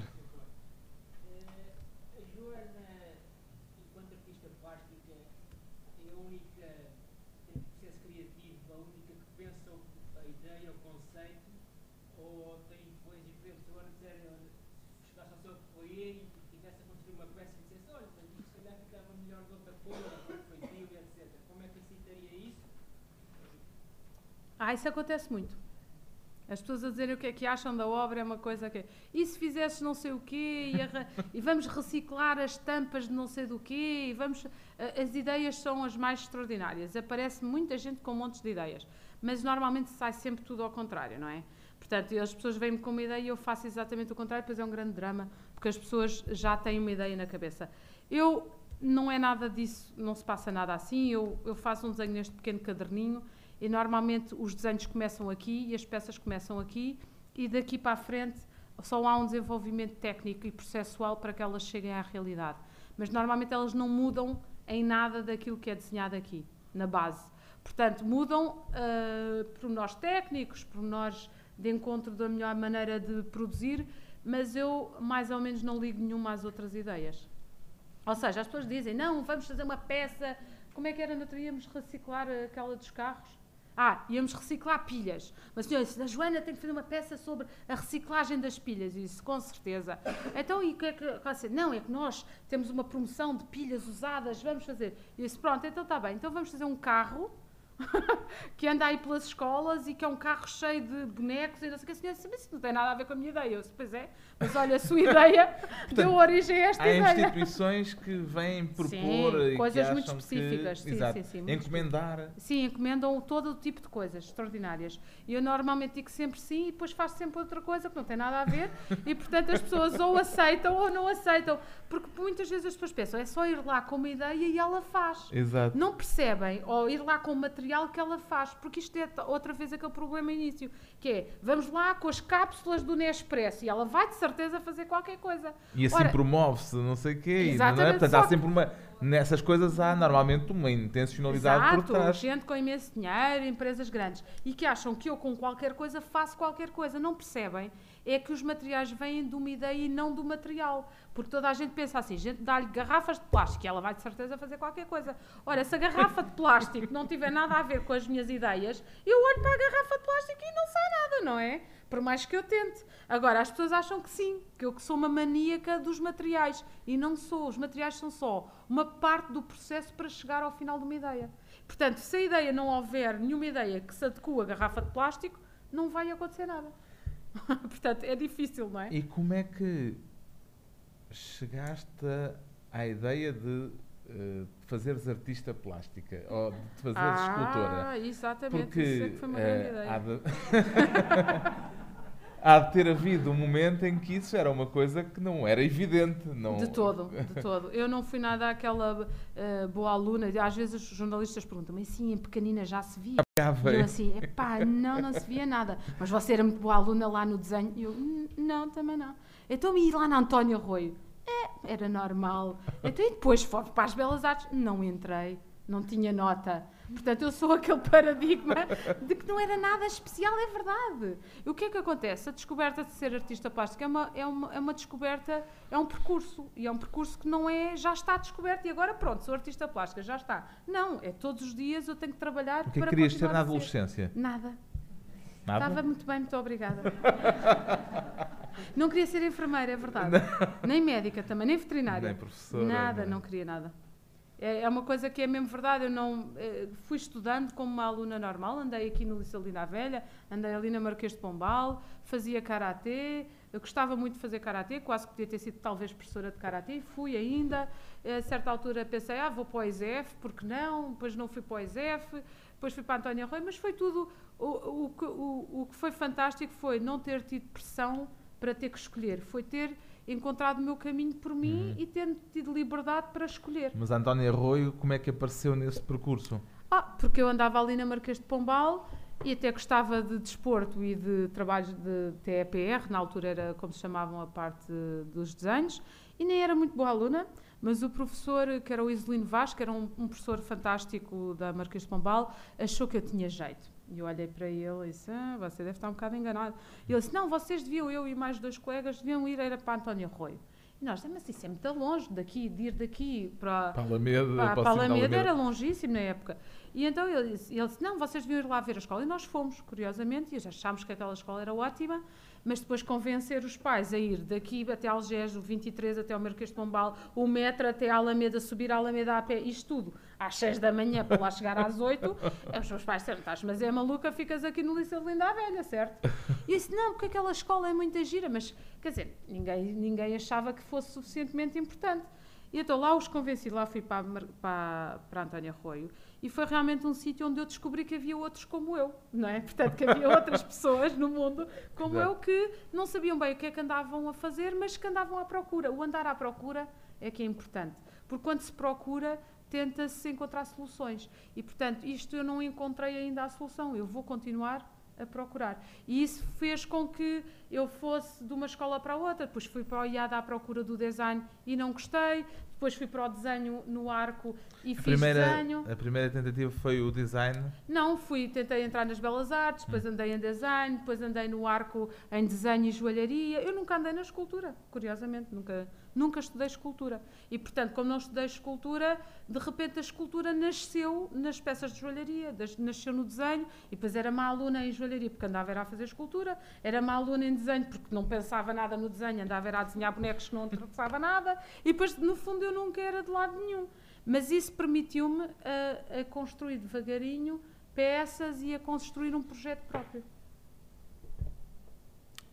E assim está a história. é- é- e assim se construiu esta história Exatamente. da- da vida de uma artista. Eu estava a ver se alguém me fazia um sinal, se queria eh, intervir ou participar.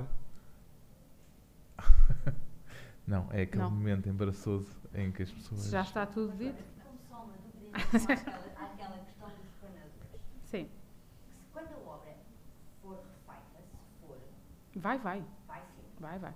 Ah, e nesse caso, ah, portanto, é predisposta a qualquer lado, nesse caso, essa materialização, lá está, é pertença de quem? Do colecionador, Do colecionador. sim.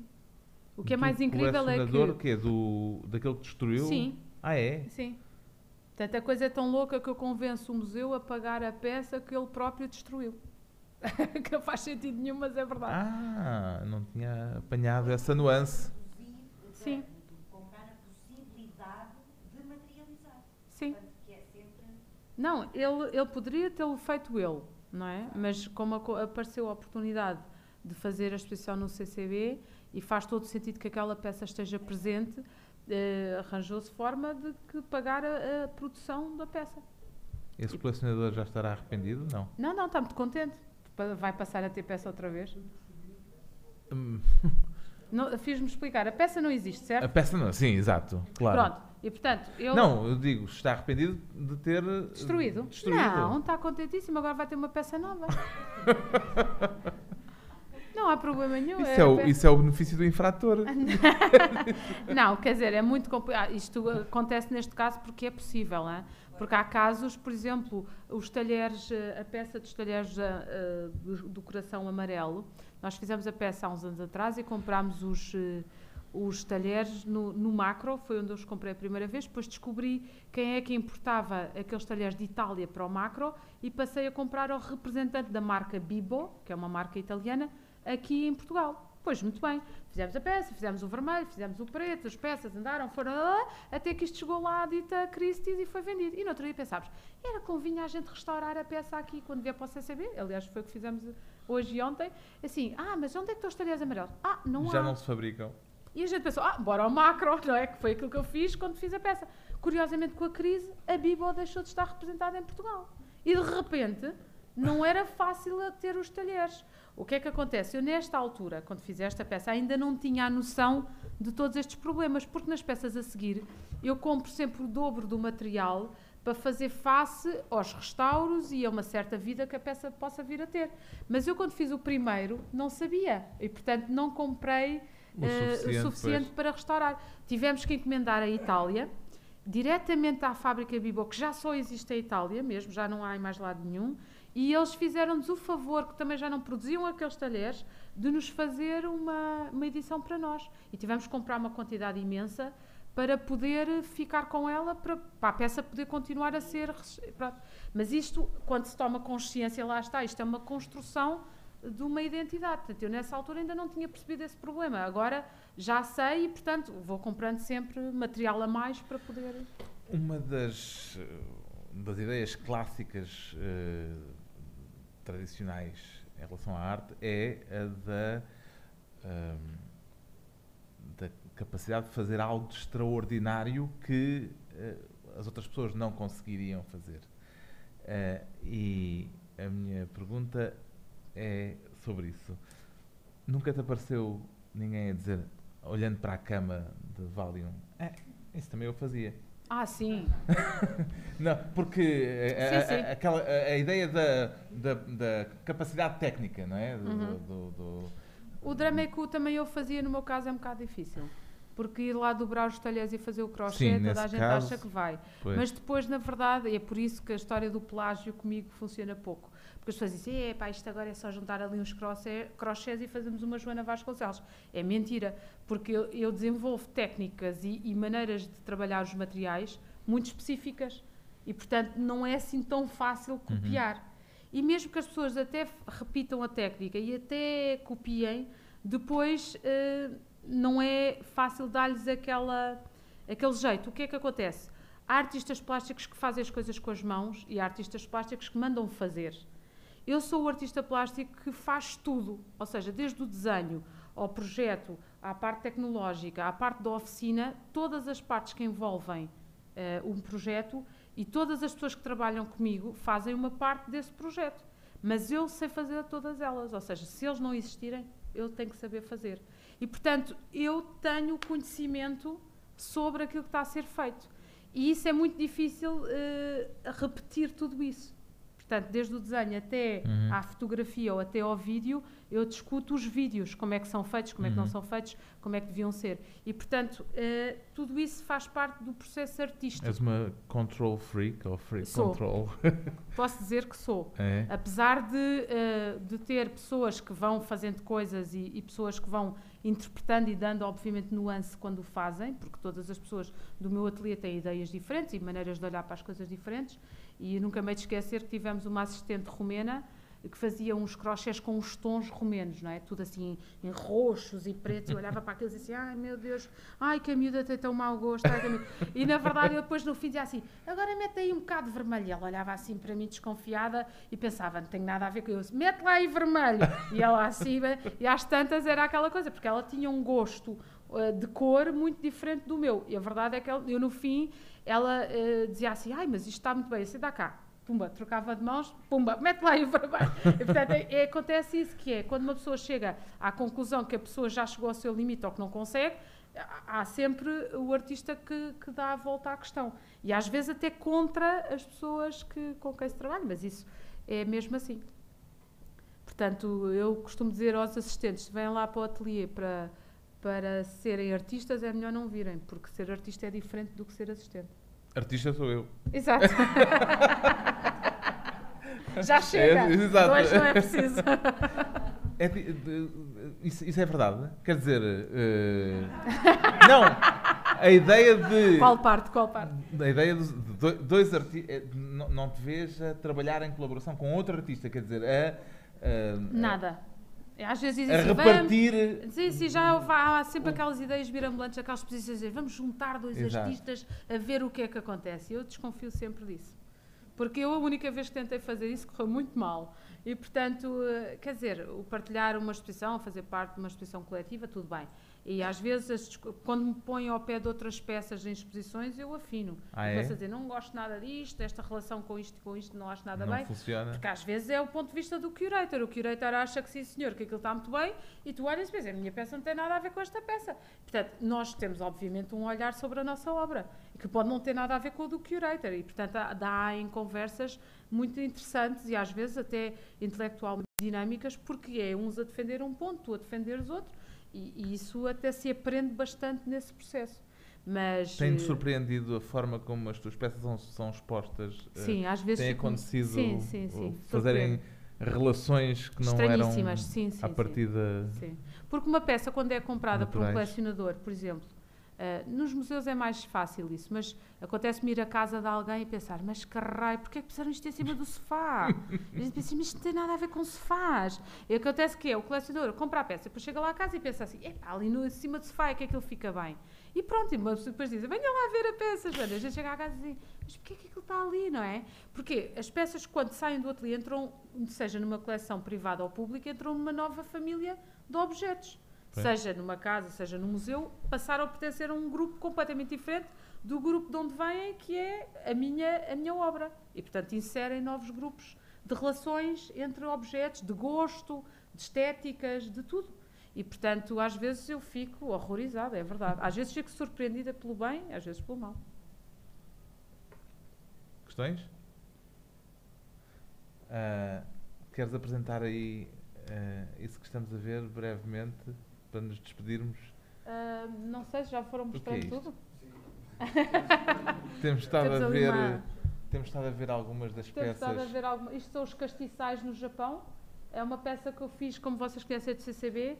Isto era uma, uma peça relacionada com a identidade alcoólica dos países. E há países que, para além de. eh, uma das marcas culturais dos países é, sem dúvida, o álcool consumido nos países. Ou seja, ninguém pode dizer que os japoneses não bebem sake, ou que os franceses não bebem champanhe, ou que nós não bebemos vinho. Esta peça foi feita no Japão, com as garrafas de sake consumidas por esta vila ao longo do inverno. Portanto, tinha a ideia de mostrar o que é que a vila consumiu. Ao princípio foi um bocado difícil porque eles não queriam muito bem mostrar isso, esse aspecto deles, que é o problema alcoólico que têm com o saquê. Mas depois lá nos forneceram as garrafas e lá se fez o projeto. Era um projeto muito bonito que estava no Museu do Kimono, nesta área era o Museu do Kimono.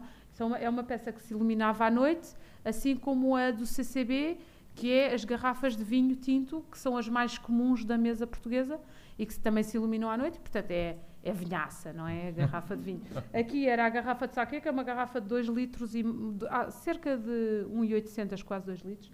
E era uma peça muito bonita e que estava realmente ao pé do Museu do Kimono e de- num sítio ah, extraordinário. Aqui vocês podem ver é toda a estrutura.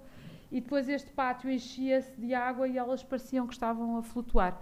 Havia uma particularidade, é que os japoneses não têm castiçais. Portanto, pensava assim, mas este objeto serve para O que é e então eu tive que explicar que na Europa nós usávamos antigamente para iluminar umas coisas que se punham as velas e tal. Portanto, foi muito engraçado porque é um objeto Para que eles não era é abstrato. completamente. E enquanto aqui para nós todos é um castiçal e toda a gente percebe, no Japão não fazia qualquer sentido. Portanto, também é engraçado ah, como há objetos que funcionam nos sítios e, e noutros sítios são uma descoberta. Isso é, é curioso. Agora, a garrafa de saque toda a gente sabia, não é? Toda a gente dizia, oh, oh, saque, saque, e eu, oh, oh, saque, saque. E pronto, as conversas eram extraordinárias, eh, porque toda a gente dizia, este é o nosso saque, isso é que é muito giro. Eu em Paris, em França, fizemos em Rennes, eh, com as garrafas do Pop Champagne da Pommery, eh, que são umas garrafas pequeninas e que são umas garrafas azuis, eh, pronto, exatamente feitas com o, o champanhe das, das festas chiques em Paris. E pronto, portanto, eu gostava muito de fazer a de vodka, a do mescal, enfim, a da há um Carlsberg. Mundo, há um mundo de possibilidades. Há um mundo de países e, E um e de álcool. países, claro. Fantástico a explorar, Claro. exatamente. Canecas eh, na Bavária. Não, é a Carlsberg que eu tenho que fazer. É que isto só funciona quando são coisas identificáveis pelas Com- pessoas como suas, com a próprias. sua identidade. Ok. Ah, E hum, há alguma peça eh, com que tenhas uma particular relação? Quer dizer, imagino que com todas, naturalmente, mas assim uma peça que seja um- uma peça particularmente eh, forte em termos pessoais, Sim, por alguma eu- razão até pessoal também. Há duas peças que eu talvez p- possamos falar delas. Talvez a coisa mais extraordinária que eu tenha feito e irei fazer ao, longo da minha vida, sem dúvida, que foi a Torre de Belém, pela simbologia que a Torre de Belém tem para mim, por viver aqui e por ter ido de elétrico muitos anos eh, de manhã daqui até à Marquês de Pombal e passar pela Torre de Belém todos os dias, por ver a Torre de Belém da minha casa de banho e por gostar muito de- da Torre de Belém como símbolo. A Torre de Belém é aquela torre que nunca teve o seu par do outro lado, eh, é aquela torre que ficou sempre à beira do, do rio e que nunca, de alguma maneira, casou. E, portanto, eh, eu, quando fui convidada para fazer as Sete Maravilhas, disse aos senhores: Olha, eu só participo se for a Torre de Belém. Eles olharam para mim e pensaram: Esta miúda é arrogante. Eu disse: Não, não tem a ver com isso, tem a ver que eu só sei fazer a Torre de Belém, eu não sei fazer a Batalha ou os Jerónimos. Eu sei fazer a Torre de Belém porque me identifico com ela. E, portanto, eh, quando pensei neste projeto, pensei fazer um colar a esta princesa que nunca casou, inspirado, obviamente, na- nas riquezas de, eh, que nós eh, obtivemos no Brasil, com as pedras semi-preciosas, e como vocês podem ver, isto é um elemento do Manuelino contemporâneo, visto que agora, se fizéssemos Manuelino, teríamos que fazer com plástico, não é? E, portanto, aqui estão as cores ligadas exatamente às pedras semi-preciosas, o, o amarelo, o laranja, o verde, e esta é a tal boia que eu mandei vir da Noruega gigante, eh, que nunca tinha sido produzida por esta fábrica e que eh, foi feita especialmente para este projeto. Este foi um projeto em que eu tive todos os problemas que se podem ter, ou seja, o IPAR, as autorizações, a igreja, o, sei lá, o Ministério da Defesa, tudo o que vocês possam imaginar, eu tive. Isso dá para ter uma dimensão do Cristo, não é? Não, que, que o Cristo não resistiria à Torre de Belém. Ah, é? Ainda nem pior. pensar. Não, eu tive reuniões com 60 e tal pessoas em que diziam: "Ah, Você é o quê? Eu sou artista plástico. Ok. E continuavam todos a discutir. E não se pode, e o vento, e a pedra, e o monumento, e a história. E depois no fim dizia: Pronto, então o seu projeto. E eu, e eu ficava a assistir e eles discutiam todos e a seguir eu ia-me embora. Tive muitas vezes para não fazer este projeto. Foi um projeto que levou a minha equipa ao desespero, ah, porque realmente foi extremamente difícil combater a tradição e combater toda uma estrutura de pensamento que é não se intervém nos monumentos. Não, não se pode brincar com os Com coisas sérias. Exatamente. Não se brinca com coisas E, sérias. portanto, até hoje, ou seja, eu posso fazer todos os projetos do mundo, mas ter feito a Torre de Belém tem um especial significado, por isso, por, ter, por perceber que é uma coisa que acontece uma vez na vida.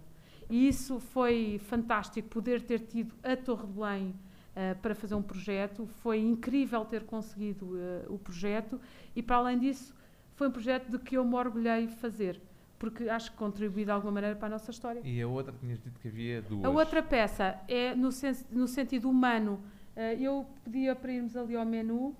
eh, no- do sentido, eu estou a falar neste, é um sentido histórico e tradição e o nosso país. Eh, o nosso país é rico por duas coisas, pela história e pela tradição, mas pelas pessoas também. E eu consegui fazer nos extras, nos extras, exato, aí. Agora vamos ali à varina. Exato. Eh, o que é que eu consegui fazer? Eu fiz um primeiro projeto para Santa Maria da Feira, para o Castelo de Santa Maria da Feira, pediram-me uma peça, a Câmara pediu-me uma peça e eu disse: Pronto, então vamos fazer uma coisa para o Castelo, vamos pedir aí às senhoras que nos deem umas toalhas antigas, eu junto as toalhas e fazemos uma peça. E toda a gente, ah, isso vai ser muito fácil. Depois vieram dizer, é, as senhoras não deram toalhas. Eu, é, pá, então e agora? Agora, então vamos fazer as toalhas. Acham que vocês organizam um grupo de senhoras? Ah, sim, sim, organizamos um grupo de senhoras. E então, lá organizámos os centros de dia, mais o centro paroquial, mais as escolas, mais os miúdos e tal. E fizemos com cerca de 500 pessoas, ah, à volta de 20 toalhas. Eu acho que eram 20. Bem, eram mais ou menos 20. Estas toalhas, eu, discu eu discuti com as senhoras os padrões das rosetas e elas juntaram-se em grupos e um, umas, umas senhoras faziam uma toalha, as outras senhoras faziam uma toalha e assim lá foi e fizemos a peça para o castelo. Bom, aquilo correu tudo muito bem, toda a gente gostou muito e no ano a seguir ligaram-me outra vez. Oh, Joana, nós gostámos tanto de fazer aquilo que agora queremos continuar. E eu sou, sei lá, mas eu não sou o Cristo e não me vou pôr a cobrir Santa Maria da Feira com toalhas. Vocês devem estar, mas é malucos. E ela dizem, não, mas é que as senhoras estão dinamizadas e querem fazer. E agora como é que nós resolvemos isto? Eu disse, bem, deixa-me lá sonhar alto. Eu disse, é, vamos fazer a ponte de Dom Luís. Ficou tudo, estás louca? Ponte de Dom Luís, isso é muito momento nacional e é o Porto. Santa Maria da Feira é uma câmara pequenina e não dá nada. Eu disse, não, ou é para fazer ou não é para fazer. Bom, as senhoras uniram-se e em vez de 500 eram 1500. E aí causaram-me um problema, é que eu tive que ir para Santa Maria e em vez de decidir meia dúzia de rosetas, tive que decidir 200 toalhas, em vez de com um metro, com dois metros e não sei o quê, e comecei a ter que desenvolver um projeto super complicado, em que o outro tinha sido super simples. Bom, o Presidente da Câmara foi sempre dizendo, ah, sim, a gente trata das autorizações. As autorizações eram a Câmara de, Gaia, a Câmara do Porto, o Metro, o Porto de Leixões. Uh, porquê? Porque para instalar uma coisa na Ponte Luís é preciso várias autorizações. Eu pensei, isto nunca vai acontecer. Bom, as autorizações foram tantas era tão complexo que eu pensei, ok, isto não vai dar. Mas as senhoras continuaram a trabalhar. a certa altura, o Presidente da Câmara pensou, ou eu arranjo as autorizações ou nunca mais sou reeleito. Claro. Porque já estavam os netos, as mães e as avós, tudo a trabalhar. Bom, estas senhoras que vocês veem aqui, são senhoras com faixa etária dos 65 anos aos 80 e tal, que fizeram crochê deitadas no chão. Porque a peça tinha 35 metros por 15. Houve um industrial que teve que emprestar um armazém, porque já não cabia nos bombeiros, nem na junta de freguesia, nem lado nenhum. As senhoras juntaram-se e tinham um grupo de 50 senhoras que se ofereceram para estar a fazer a peça durante mais de dois meses deitadas no chão. E eu tive que ser obrigada, eu e a Clara, a, a irmos para Santa... A Clara ficou em Santa Maria da Feira, e eu tinha que ir lá todas as semanas acompanhar os trabalhos. Ou seja, este foi um projeto que só foi conseguido pela força das pessoas, pela força da gente e pela capacidade de trabalho que as pessoas têm. Portanto, eu não, se a Torre de Belém era a história, esta eram as pessoas. Então, eu disse ao Presidente da Câmara: agora você vai alugar um barco e nós vamos com as senhoras todas ver a peça. E ele disse: você está maluco? Eu disse: só vou, só há peça, só ver barco. Bom, então aqui vocês podem ver, estamos nós, esta é a Clara, todos no barco, foi a inauguração mais surreal da minha vida, porque lá está o Presidente da Câmara, eu comprei aquele lindo chapéu no bolhão, é verdade, é um chapéu português, e cá está a toalha lindíssima com as, as tais 200 toalhas, e depois isto meteu uh, alpinistas, engenheiros, uma coisa super complexa, mas nunca ninguém, nunca ninguém quis saber muito disso, porque as senhoras disseram acontecer e isto vai acontecer. E realmente, olha, cá estão elas, que depois foram todas a tirar fotografias. Isto são mulheres com histórias de vida uh, complicadíssimas, com problemas variadíssimos e que nunca abandonaram o projeto. Portanto, eu nunca mais na vida terei este grupo uh, tão interessado e tão eh, tão forte como tive em Santa Maria da Feira. E realmente é uma coisa uh, emocionante ter visto isto. Só teve uma semana, nós só conseguimos uma semana de autorização, mas cada minuto que lá esteve valeu sem dúvida a pena, porque levou seis meses a fazer para estar uma semana. Quer dizer, é uma coisa completamente incrível. Uh, e portanto, isto é o Porto, é julho, é, é exatamente a força que o Norte tem e que, e que é incomparável, porque só só o facto de elas não terem desistido do meu projeto fez é com que ele acontecesse.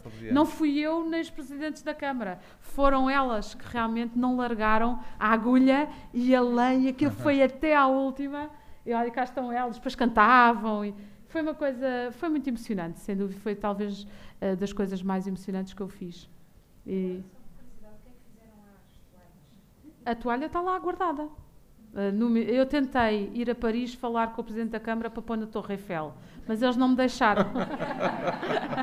mas juro que tentei uh, e foi uma coisa que não tivemos muito longe. Uh, cheguei a ter reuniões porque o sítio onde fazia sentido levar esta peça era para a Torre Eiffel. Claro que toda a gente achou que eu estava a fazer a Torre Eiffel. Eu disse: não, senhor, isto já esteve no Porto. A Ponte Dom Luís é o estudo em termos de engenharia que permitiu construir-se a Torre Eiffel Foram os engenheiros que construíram o Ponto do Luís, que estudaram uma série de, de, de medidas e, e pesos e tal, que permitiram o Eiffel construir a torre. Porque todo o arco e toda a estrutura da ponte é igualzinha à da Torre Eiffel. Dá um Eu- parentesco Claro. que que- seria sublinhado Exatamente. por esse Mas trabalho. eh, eu, quando tive uma reunião lá com uma francesa, ela olhou para mim e disse assim: Mas você não percebe que a Torre Eiffel é universal? E disse: Ouça lá, vocês têm aqui a Torre Eiffel, mas nós, lá em Portugal, temos uma torre do século XV que é muito mais universal que a vossa Torre Eiffel. Vocês julgam que sou o quê? E disse: Oh, da, Torre da Belém. E eu, exatamente, eu já fiz uma coisa lá à Torre da Belém. Portanto, deixa lá. E já fiz a ponte. Portanto, só falta a Torre Eiffel. Ela olhou para mim e pensou: Esta tipa é louca. Mas a verdade é que eu tive um imenso apoio aqui da Câmara de Lisboa. Ainda conseguimos falar com o Presidente da Câmara de lá, não é? Em França, e a certa altura o meu projeto já estava nas mãos do Presidente da Câmara de Paris. Portanto, realmente nunca ainda um ninguém, dia destes. nunca ninguém fez nada na Torre Eiffel, nem o Cristo, que o puseram lá a fazer uma ponte. Ele também tentou? Tentou, claro. E portanto disseram assim: sim, sim, vá lá fazer aquela Os ponte. E ele- franceses. Claro, da e eles diziam assim: a gente dá-lhe uma ponte. Isso, não, não, não, não. Para a ponte é que eu não vou. Eu para a ponte já Ponte já tenho a fiz. minha. Claro! Portanto, aquilo ou era uma evolução ou não fazia sentido. Sim, sobretudo esse parentesco, de facto, Claro, se eles- dava... É óbvio que, como nunca ninguém Uma fez nada na especial. Torre Eiffel, era natural que não acontecesse. Mas foi muito engraçado a, a peça, o projeto ter chegado tão longe. E a Câmara de Paris temos escrito uma carta a desculparem-se, a dizer que gostámos muito do seu projeto, fazia todo o sentido, nós entendemos as suas razões, mas não há, nunca, não há nenhum projeto feito nunca na Torre Eiffel, porque a Torre Eiffel é universal. E eu pensei, pronto, ok. Deixa, mas pronto, uma pessoa tenta. E eu tentei até porque o esforço das pessoas foi de tal ordem que eu achei que merecia a pena ir até à última. E fomos. É uma bela história. Também que eh, acho que sublinha eh, esta combatividade que eu acho que é uma marca da Joana Vasconcelos e destas eh, mulheres neste caso, Claro. mas presumo que ilustra bem aquilo que é parte da, da personalidade da Joana Vasconcelos. E do nosso se, país, Se mais é? alguém quiser, ainda, ainda pode, assim, num tempo extra, fazer alguma pergunta, mas não havendo, eu agradeço-vos e agradeço especialmente à Joana Vasconcelos porque foi muito, eh, muito interessante ver as peças eh, eh, por detrás e Pois. espreitar alguns dos segredos delas. E agora ficamos à espera da tal exposição de março, Dia 1 de março no CCB estão vai todos ser uma exposição convidados. retrospectiva. Exatamente. Muito bem, muito obrigado, Joana. Obrigada e eu. obrigado por terem vindo. Boa noite.